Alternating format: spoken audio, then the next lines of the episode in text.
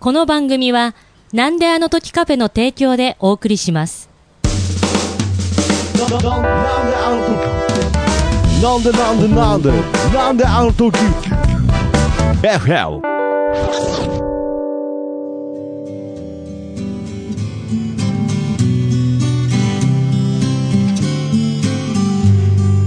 君の笑顔が素敵です。君に笑顔が似合うから。江口明の音楽屋は今日も始めます。はいということで私なんであの時カフェマスター徳松武史でございますが、はいまあこうやってね江口明さんの、えーアーティストはいつながりをね、はい。まあいろんなお話を聞こうということで、まあはいいろんな人がいていろんな活動してる。そうね。いうのを見ていくとなんとなく全体の名古屋の音楽シーンが見見えてくればいいななと。と。まあ、そういう意味ではもう本当に今までにいろんな方に出ていただいて、なんかこうそしてその方々が本当にそれぞれにドラマがあってということで、なんか毎回気が抜けない感じなんですが 今回はですね、はい。若干ホーム感があってですね ちょっと安心感の中、うん。ちょっと放送できるかなということで、うん。ゲストに来ていただいております。じゃあ、井口さんの方から紹介お願いします。じゃはあ今回ゲストライクはチワワです。い、よろしくお願いいたします。よろしくお願いしねます。え安心するということでね、はい、まあ、ライクアチャーの方と。ライクアチャーの方っていうのはあれですけれど、まあ、僕が一番最初にね、はい。ここへ来た時に、はい。あのコンサートを一回やって、はい。その時がこの「ライクはチワワと」からひじやんがやってるハマチ。と、そうん、一緒にだからまだその音楽やわっていうこのポッドキャスト番組もなかった時ですからもうなんだかんだでなんか振り返ってみると長い付き合いだなという感じですがまあ本当にその音楽やわっていうこのゲストでっていうのもなんかちょっとまた形が違う時に出演していただいたので改めてこうやってちょっとゆっくり落ち着いてうん。ね腰を据えてこう喋るっていうのは意外にうん。そうだね。ないかもしれないので、どうですか、江口さん、なんか改めてなんか2人に聞きたいこととかありますか？あ聞き始めると、はい。だんだん入りあ込むそうですか。もう聞くことないでしょみたいなふりしちゃいましたけれど、まあ、そんな2人はですね最近、まあ、もちろんライクアチャーとしてのね、まあ、ご夫婦で活動されてるということで、はい。まあいろんなね話があると思うんですがもうとにかく今はですねもう飼い猫の猫ちゃん。にどっぷりハマって何を何を質問しても猫の話しか返ってこないというね。ももちゃん。ももちゃん。多分今日も結局ももちゃんの話になるんじゃないかなっていう部分で、まあ、せっかくねそのアーティストとしての活動の部分もいっぱい宣伝することあると思いますので、はい。ももちゃん基本禁止でお願いします。えーっていやえーじゃなくてちなみにこの「なんであの時」放送局の中にですね「I love cat」っていうひたすら猫の愛について語る番組があるんで、もうそちらでも一回出てるんで、はい。一応ここはちょっと音楽や話足りなかった。けど一番今2人が思ってることは帰ってももちゃんに会いたいっていうね、はい、常にそれがベースにできておりますすいがません。もう江口さんが最初にライクアチャーのお二人と出会ったのは？最初何だったの？でも最初は誠一郎さんが。あそうだよね、うん。はいあのまだ結婚してなかった？なかったです最初がああった時あ誠一郎さんがお一人はでライクはチワワがなかった。なかった時に。いやライクはちは多分やってたんですけやってどた。あの誠一郎さんがいろんなオープンマイクを行ってた時にあーあの一人で行ってて。江口明さんの主催のオープンマイクも行ってて、はい。でそこで多分出会私はでも一方的には江口明さんも知ってたんですけれども。はい、あのだから江口明さんは私にとってはすごい遠い存在というか神みたいな存在 なるで誠一郎さんがなんか江口明さんと交流してるのをすごいびっくりして見てああなたるほどねへえ、はい江口明さんと喋ったの？はいはいはいはいはい。まあけどそういう感じの方はやっぱこのね ゲスト出演された方でも多いと思いますよ。はい先ほどね出演していただいたあ大月さんとかでも。まあ、ラジオで聞いてたりとかね、ああまあそう大月さんじゃなくてね、はい、ごめんなさい、間違えました、はい、ごちゃごちゃになっ まあ、てみな、まあ、た南さんとかでもね、そうですけれど、はい、なるほど。いやけど、もう今こうね。二人も友達なんじゃないかなぐらいな感じの距離感ですよね。もうエッチンって呼び、呼び始めるんじゃないかぐらいの勢いです。いやまだちょっと恐れを エッチンはまだ無理ですか？まだちょっとあのはいあ、そうですか。そうかまあけどね、そうか。なんなら江口さんちょっと今残念そうですよ。ちょっとエッチン求めてますよ。もうすでにね。なんか前昔はね、はいそういうふう当たり前だとかねんなるほどね、でもねこれ70になるまで生きてると、はいやっぱりいろんな人出会うからね、うんん、これ音楽も面白いね。さっきあの南はい。の時にもね、あの話しようかなと思ってたけどはい。僕ら始めた頃ってねあの僕らより年上いなかったんですよ。少なくともいわゆる名古屋先でっていうものですか？だから何をやるにしてもはい。全部自分たちで工はあ。夫してやらないとできなかった。はでもその頃にアメリカへ行ってだちょっとツアーして帰ってきたはい。人の話をね、はい。こう聞かせてもらうと、あはい。いやあの南部へ遊びに行ったらはい。あの街角でね、はい。あの7080のじいちゃんがはい。ギター弾いてんだよ、あー。しかもめちゃくちゃうまい。はいはいもうプロかと思うほどはいはい。みんな上手、はい。そういう人がゴロゴゴロロゴロと。あそんな世界にあんなと思って、南部には先輩いるらしいぞみたいなね。なんかそんな状態だったんいつですねか名古屋もそんな風になるとあの音楽の幅ができてあのいろんなものが生まれるはい。土壌ができるかなうーん。それはちょっとどっかでは楽しみにはしてた、なるほど、うん、そしたら今70になっちゃった。そうですね、もう今この場所がなんか名古屋の南部みたいになってますけれど、でいろんな年代の人がいてね、はい音楽の幅やっぱり広がる可能性がある、ね。はいはいはい、うん。そうです。南修二来てくれたりとかね、岡崎行くとの話。もうそういう人がまだいっぱいいるんだと思うとちょっと楽しみだよ本ね。当そうですよね、まあその言い方としてはまだこんな人たちがいるんだっていう、しかもこの名古屋にっていう部分ではなんかそのまあこの江口さんとこのライクアチェアのこの中からなんか縁がね、またいろいろ広がっていったなっていう部分では、うん。ね。まあ例えばね奥様である阿部ちゃんなんかも、そのポッドキャストっていうもの自体にもねすごく興味を示してくれて。最初からねそうなんですよね。ね。もちろん最初そのここのカフェに来た時はポッドキャストっていう言葉もあそううんそんなんかよく分かってなかったです。よくわかなんかポッドキャストっていうものが何なのかはよく分かってあるのは知ってたんですけど。ああるのは知ってたけどっていう部分でね、でまあそこから、まあ、僕がねやってる番組ですとか、これから新しくできていった番組とかも本当にたくさん聞いていただいて。だからやっぱりそこからなんかその直接この会うだけじゃなくこのポッドキャストっていうねこのツールを使ったつながりみたいのもなんかこう広がってってだから意外にこれ誰が聞いてんだろうなんて思いながらも うん。意外に不意にねいろんなとこから聞いたよなんていう言葉をね投げかけられたりすると嬉しいな最初はね、はい。あの僕の知り合い音楽の友達をとりあえず呼びたいなと思ってんだよね。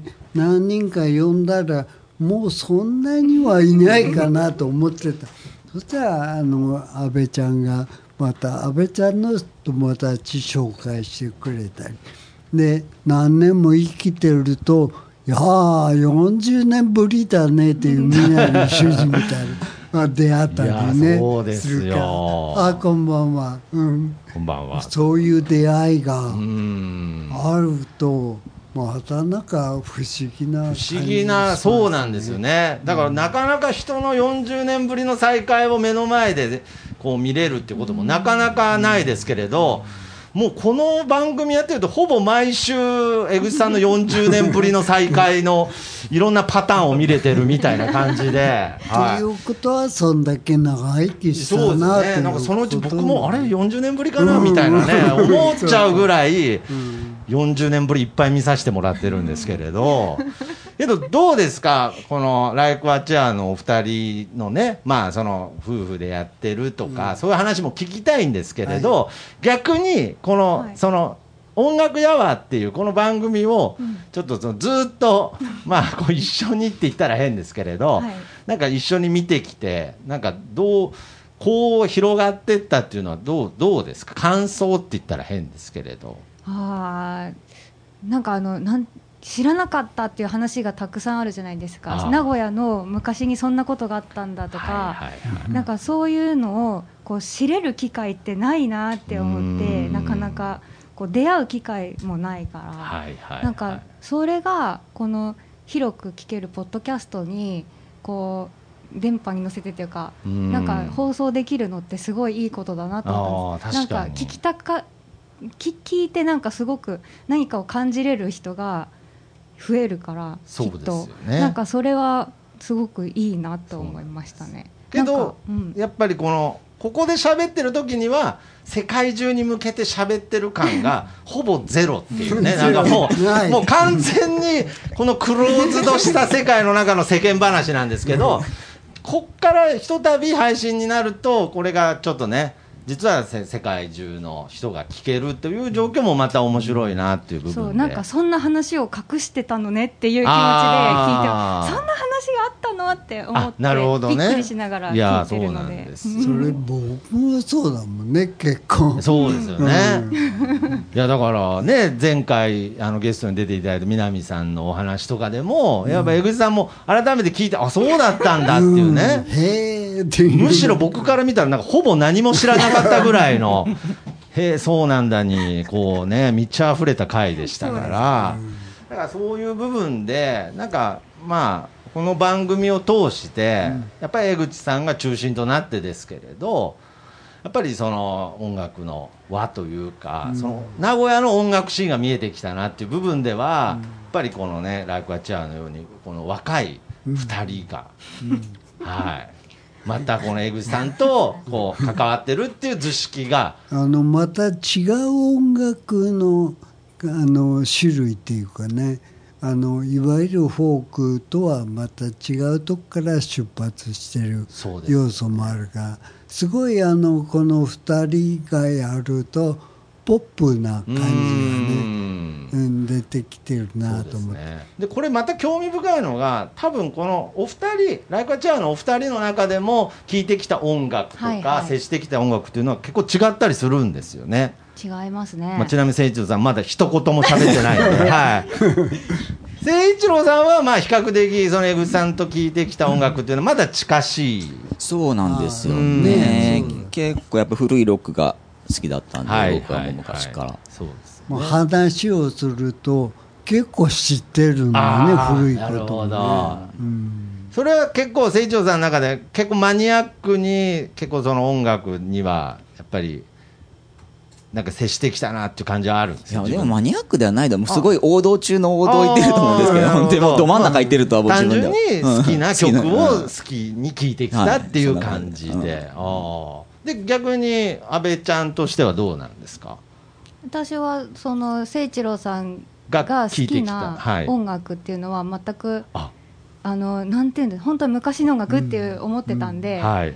聞く機会もなかったしどう楽しんでいいのか分かんなかった、えー。何を聞けばいいのか分かんないっていう感じだったんんででも誠一郎さんが好きで例えば家で流してたりするので、はい。あすごくかっこいいこれ誰の曲とかそういうのでほどんどん知って。誠一郎さんを通して知っていくという形で。い。い音楽をたくさん知ってるから誠一郎さんが流してる音楽を聴いとけば間違いないみたいな感じになってきて。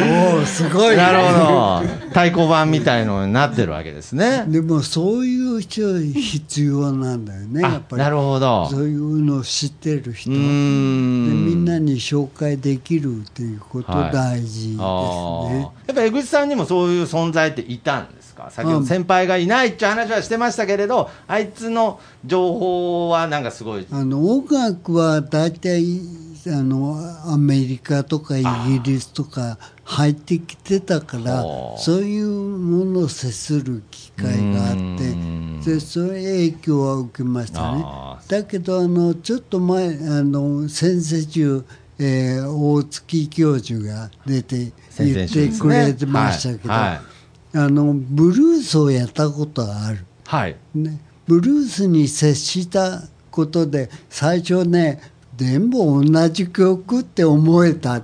でも僕もそう思ったね。ああそうなんですね。でもやっぱりそこに土台になるものはあるんだなって思えた。うん。みんなえ今の人多分ゆりちゃんとかもね、その辺は知らなかったと思うね。うその次を知ってた、はいはい。でも、あの誠一郎がちょっと古い曲かけるとブルースの要素は入ってるねその中には、なるほどね。うん。あー。それは大事なことだなと思う、はい、ルーツを知るっていうね。だからさ、安倍ちゃんがもともと好きで聴いてた曲も誠一郎さんを通してあ実はこの人の影響をあの人を受けてたんだとかね、はいすごくそういう部分で誠一郎やわになってるわけですよね。そうだねはい、なるほど。家庭内で行われてるわけですよね。もともとどういう音楽聴かれてたんですか？私はあのくるりとかスピッツとかおしゃれなやつですね。おしゃれですかね。なんか「ロッキンジャパン」っていう雑誌が、あーいああいうのに載ってるのが好きです。ああ、いやい。や、なんかすごくわかります。なんかせ世代もね、感じますけれど、なるほど。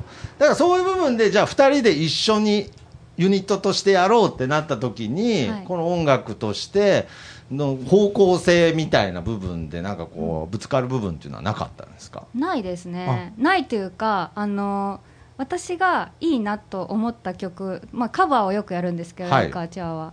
あのいいなと思った曲でこれやってみたい。例えば井上陽水の「氷の世界」をカバーしてみたいとかなんかあのハッピーエンドやってみようよとはいはかなった時に誠一郎さんが「いいね」って言ったらやる。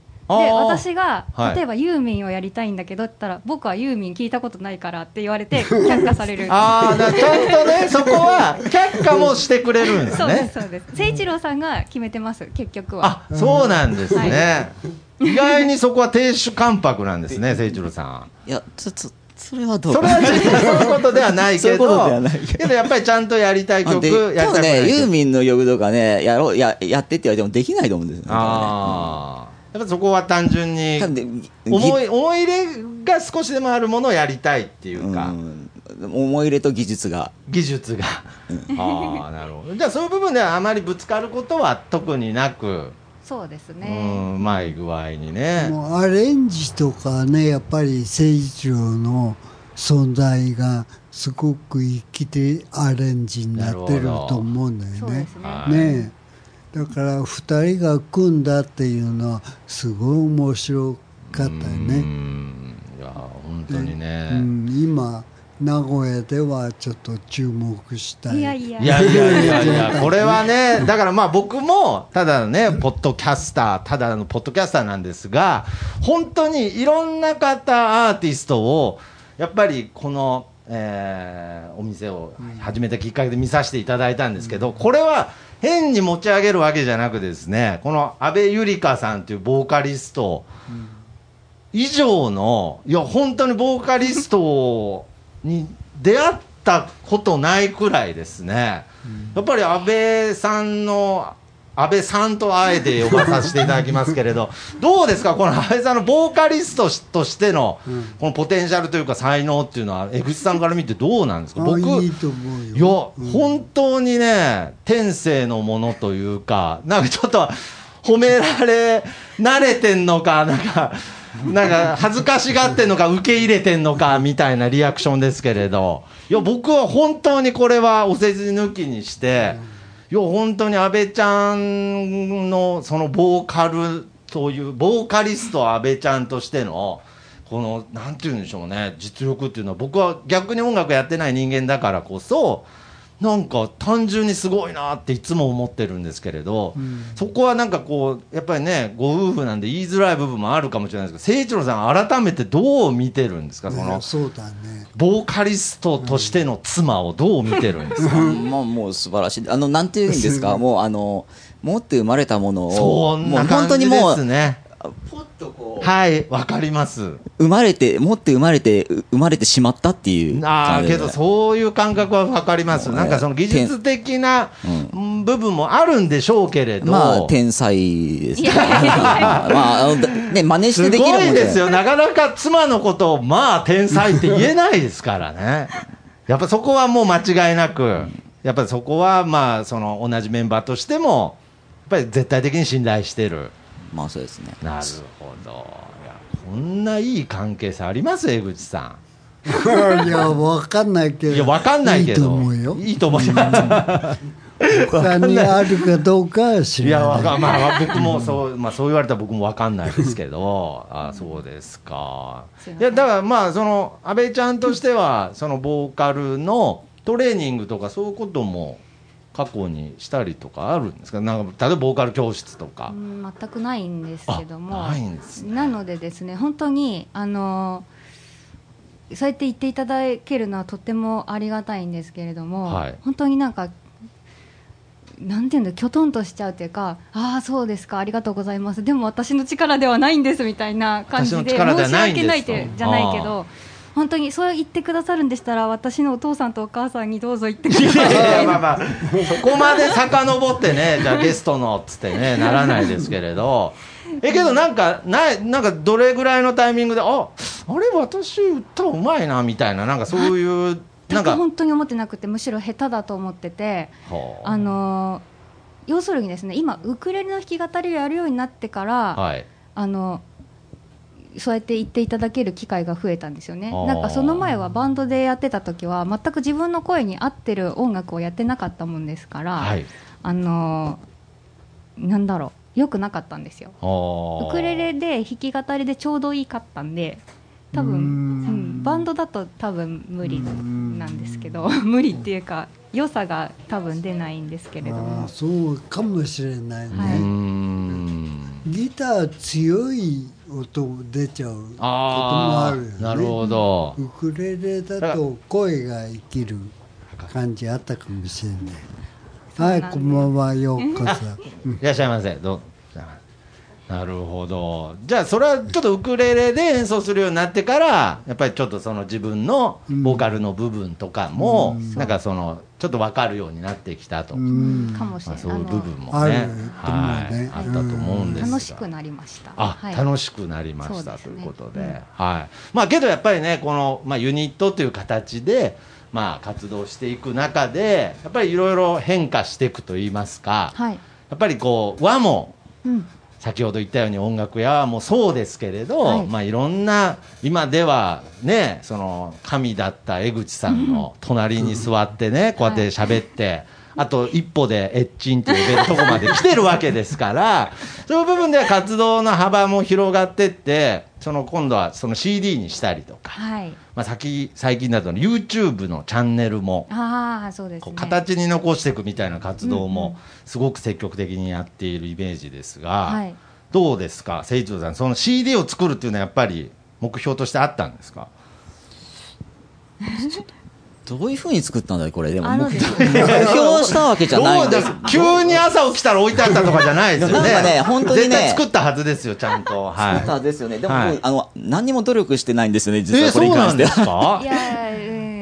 そもそもの目的というか、作りたいねってなったのは、あるイベントに出た時に、はい他の出演者はみんな物販があったんですよ。そうですよねチワワだけなくて。そう、やっぱりあの、ライブ見た後にね、CD でも聞きたいってなりますから。そうそうやって言ってくれる人にあないんですっていうのもなんかうん悪いなみたいななるほど。なんか悪かったなって思っちゃってで CD ぐらい作っといた方がいいよねってあいうのがもともとあったんですけどそう言いながら多分23年ぐらい経ってて。だからその自分たちのその楽曲を CD に残したいっていうよりはその聴いてくれてる人たちに対してのまあうん。気気遣いじゃないですけれど。なんかね物販がないっていう事実が寂しかっあーなるほどじゃあどうですか、まあ、実際こうやってね、まあ、CD が今回これいつリリース？これ今年の4月ですね、今年の4月はい。にリリースして、やっぱりねこの CD になって、うん。その物販ができたっていう部分では やっぱり自分たちの音楽を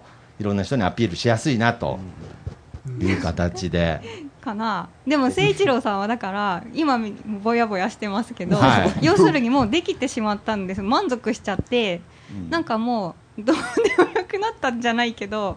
どうでもいいわけじゃないよ。どうでもいいわけではないけれども なんか。やっぱり猫のこと考えてんじゃないですか、なんか今も、こうして今喋っ、しててる僕はなんとか音楽の話しようとしてるのに、どうしても2人の頭の片隅に、あの、猫の、猫のなんか姿が浮かんじゃうんですけれど。寂しくて、泣いてないかな。寂しくて、いや、まあ、いや、もうすぐ、もうすぐ帰れますから、はいはいはい。い。や、けどこうやって CD ができると、やっぱりこういろいろ物販として、ね、こう、やっぱり宣伝したいっていうことで、はい。ちょっと今、隣にですね、はい。ちょっと気になるものが置いてありまして、はい。何これ？あのー何これ、いや、何これじゃないです、江口さん。もうちょっと聞き方あるでしょ、ライクアチアなんか。ワって書いてある、ライクアチアワって書いてあるんですが、これもまさにね、この、なんかね、つながりからできたっていう感じだと思うんですが、パこれ、スはアートだよね。そうです。全部パスタでできたあ、絵画というか作品なんですけれども、そうなんですよ。あのパスタでアートっていうアートをやっている情熱工房さんがね、はい。あの常に熱い工房と書いて情熱工房うさんがん。あの作ってくださってですねあのライカーチワワっていうあのライカーチワワのホームページで使っているロゴをはいパスタで作ってくれて、すごいですよ、ね。でそれに加えて私たちの似顔絵と、はい。そしてあの先ほどから話題になっている愛病のももちゃんいるよねああ、そうなんですか。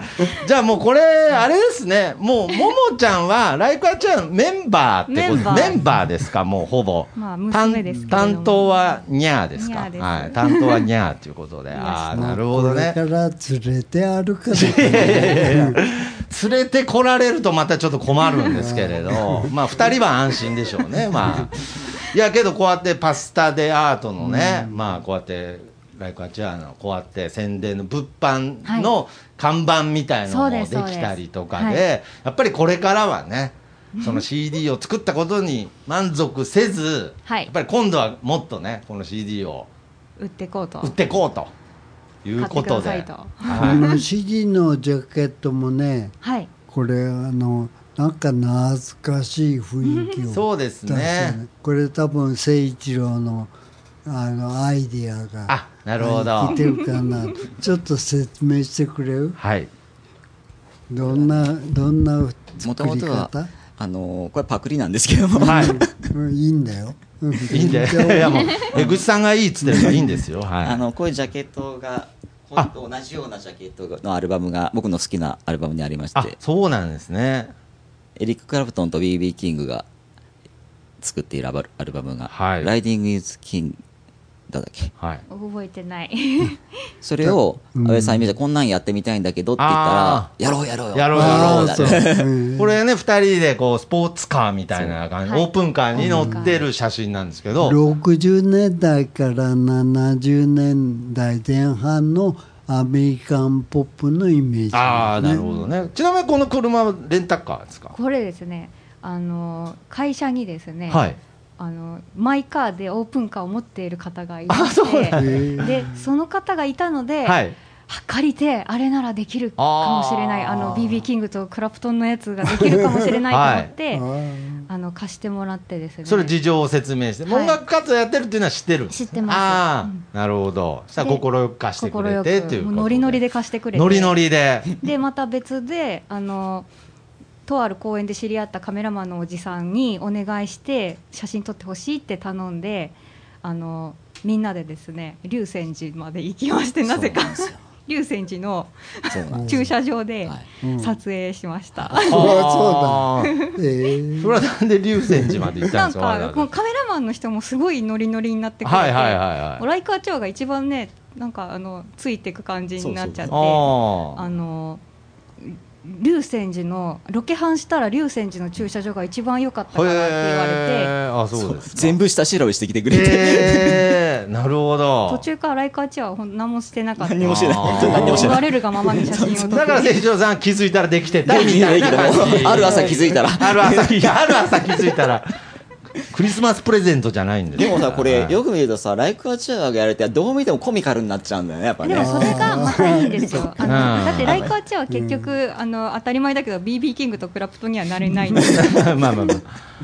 それはもう分かっていたんですけれども、なるまあそれがいいかなと思って。もうちょっと老けないと、なる若いね。なるほど。もうちょっと年季が入った時にまた同じアングルで龍泉寺で撮ってでもあれが撮りたいのはちょっと威厳が足りないみたいなこと言われてそう言われましても。じゃあ20年後にもう一度。もう一度。ねいやけどそれ素敵ですよね 20年後に。はい。でスーパー銭湯入って帰ってきたんですか？なんかそのまま帰ってきてあそのままお参り帰ってきて神社にお参りしてああそうですか。いやー。お寺ですけれども。お寺はい。まあお寺にということで。だからまあ本当にねこういう形でやっぱりその最初江口明の音楽屋は最初からこうやって参加してくれてる方がそのもうこの前言いましたけども60人ぐらいのアーティストの方が参加してくれて改めてこう一周してまたこうやってゲストに来てくれるっていうのは本当に何かちょっと歴史すらちょっと感じてしまうようやなっぱり簡単に聞けることじゃないこと多いもんね。そうですうね。うんん聞いていくといっぱいね、いろいろあるから。いや、本当ですよ。だからやっぱり聞かないと分かんないことがあるっていう部分で言うと、まあ、珍しく今回は、もう二人にもう聞くことが意外になかったっていうね。はい。まあ、それだけもう分かって、こう積み重ねてきたっていう、まあ、証なんじゃないかなと。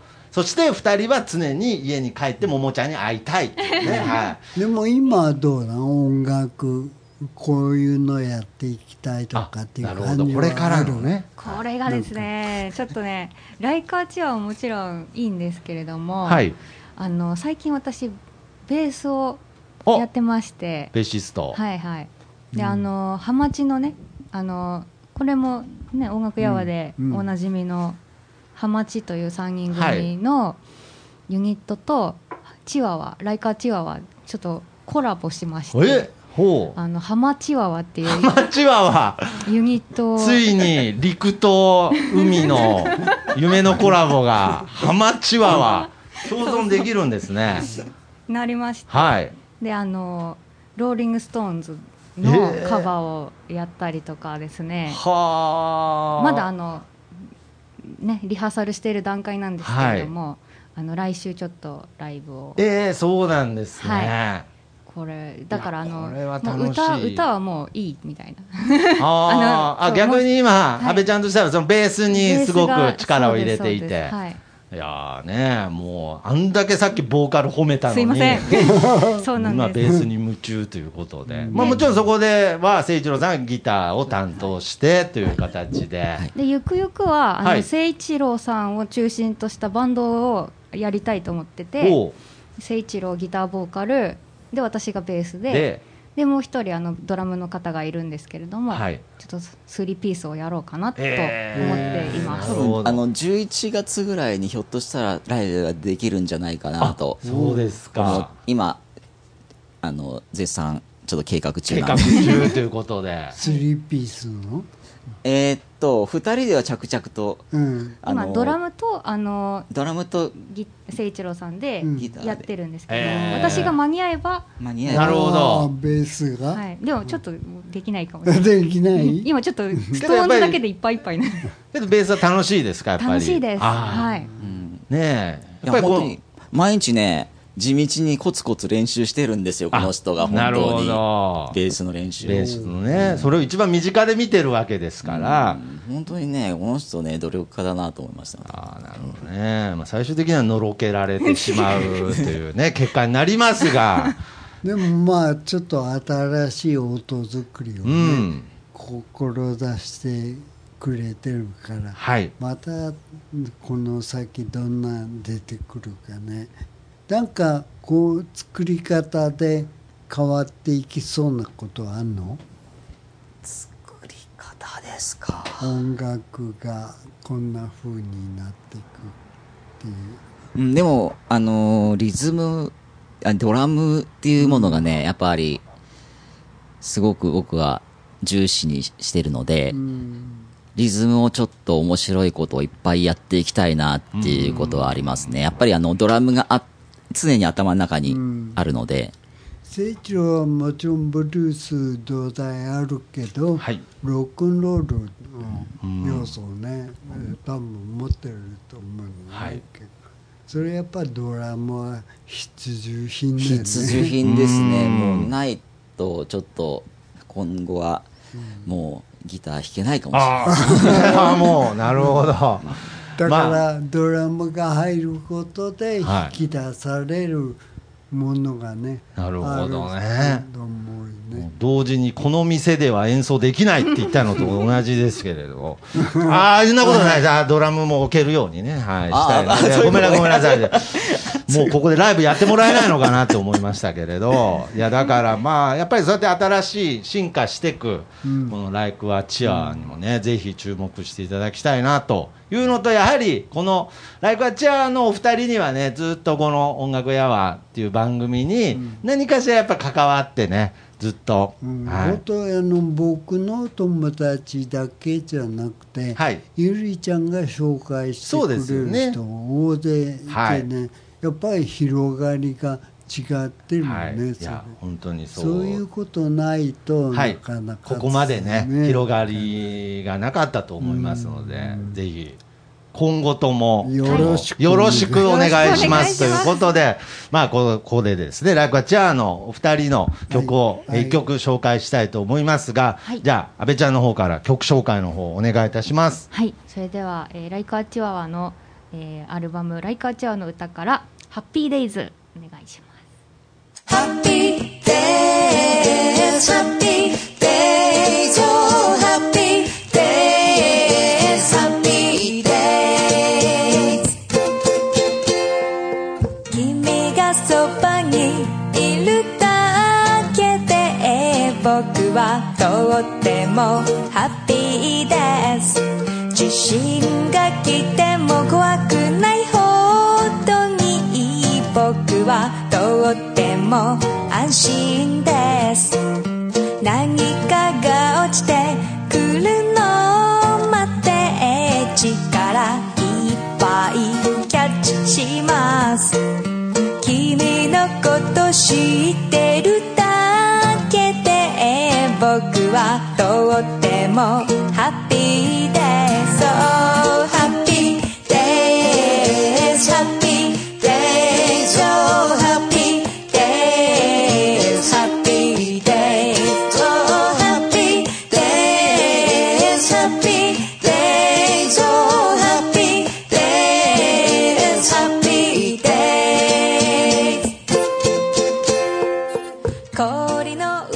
上ということで、聴いていただきましたということですはい、ね。はい、まあ、この CD ね、レコーディングの方はどういう形で？これはですね、はい。もう全部一発撮りってやつなんですけれども。全部一発撮り。はい。ライライブアルバムみたいな感じで。あそうなんですね。そうです。2人でも同時に演奏して、はい。それをバンって録音してもらって、っていう感じだったんですけれども、はい。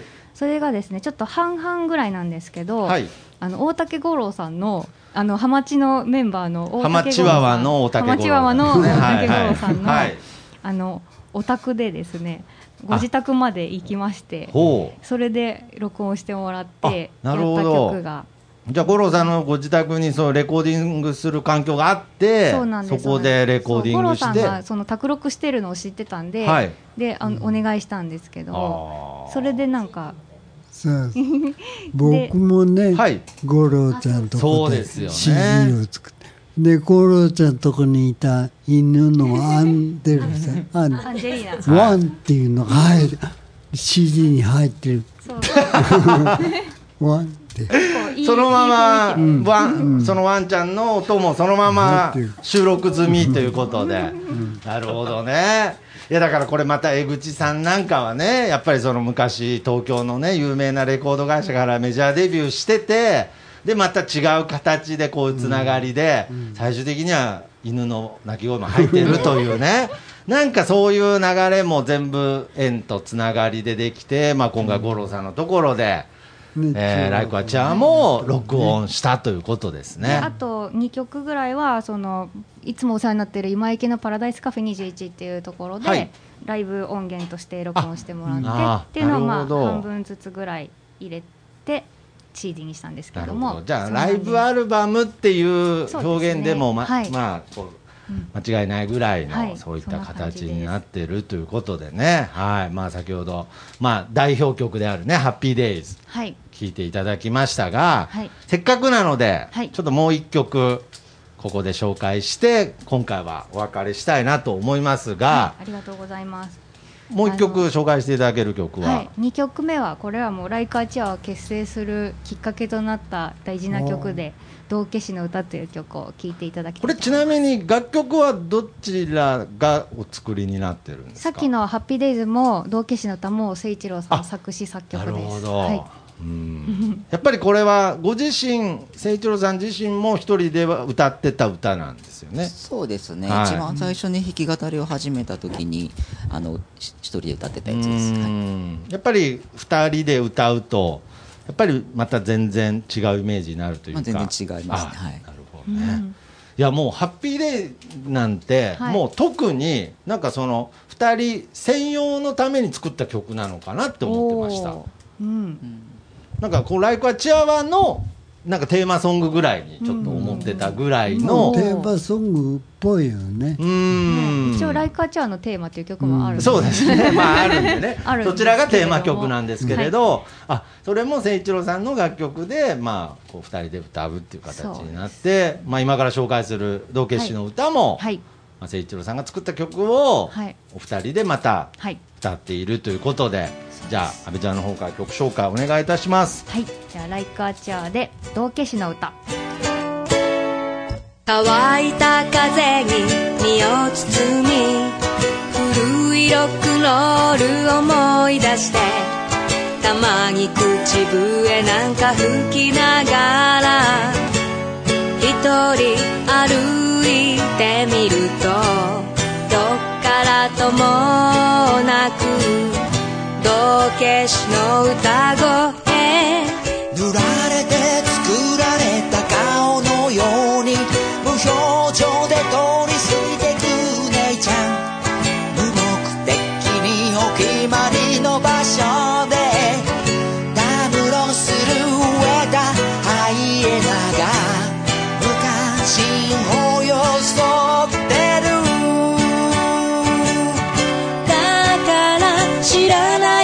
ない街の方がいい。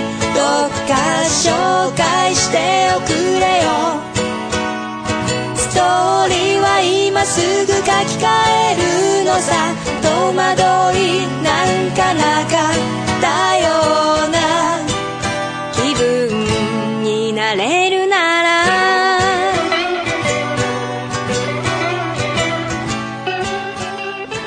ということで、なんかね、ちょっとあ足早になったのは、全部ももちゃんに会うためということで、はい。まあ、今回、まあ、なんかね、その、い最初、番組スタートに言ったようにね、ちょっとライカチャーの お二人が来ると、なんかちょっと若干、緊張感より安心感の方がですね、先走ってしまって、まあちょっとね、アットホームな感じで録音させていただきましたが、まあやっぱりこうやってまた、この続いていくっていうこともね、本当に僕の中でありがたいことですし、はい。やっぱり、これは全部江口さんの縁でございますが、はい。そこに安倍ちゃんの縁もね、そうそう。やっぱ安倍ちゃんにはこの番組を乗っ取るというね、目標がありますから、はい。安倍ゆりかの。本当。お いやいやいや、まあ、だからそうやっていろんな縁をね、紡いでいけたらなと、はい、はい。思っておりますので、はい何度も言いますが、今後ともよろしく。お願い、今後とも今後ともよろしくお願いいたします。ははい。りじゃあ井口さんこんな感じで。はい。ではまた次にもあのなんか見つけてね新しい音楽を そうですね。聴かせてもらいましょうね、はい、ぜひ進化していく、ねライクアチアに注目していただきたいと、まあこのアルバムも絶賛販売中でこのなんであのカフェでもお買い求めできますので、はい。はい、ぜひ皆様チェックしていただきたいなということで、えー今回はこの辺でお別れしたいと思います、ゲストのライクアチアのお二人でした。ありがとうございました。ありがとうございました星が夢を見てる。何億年の彼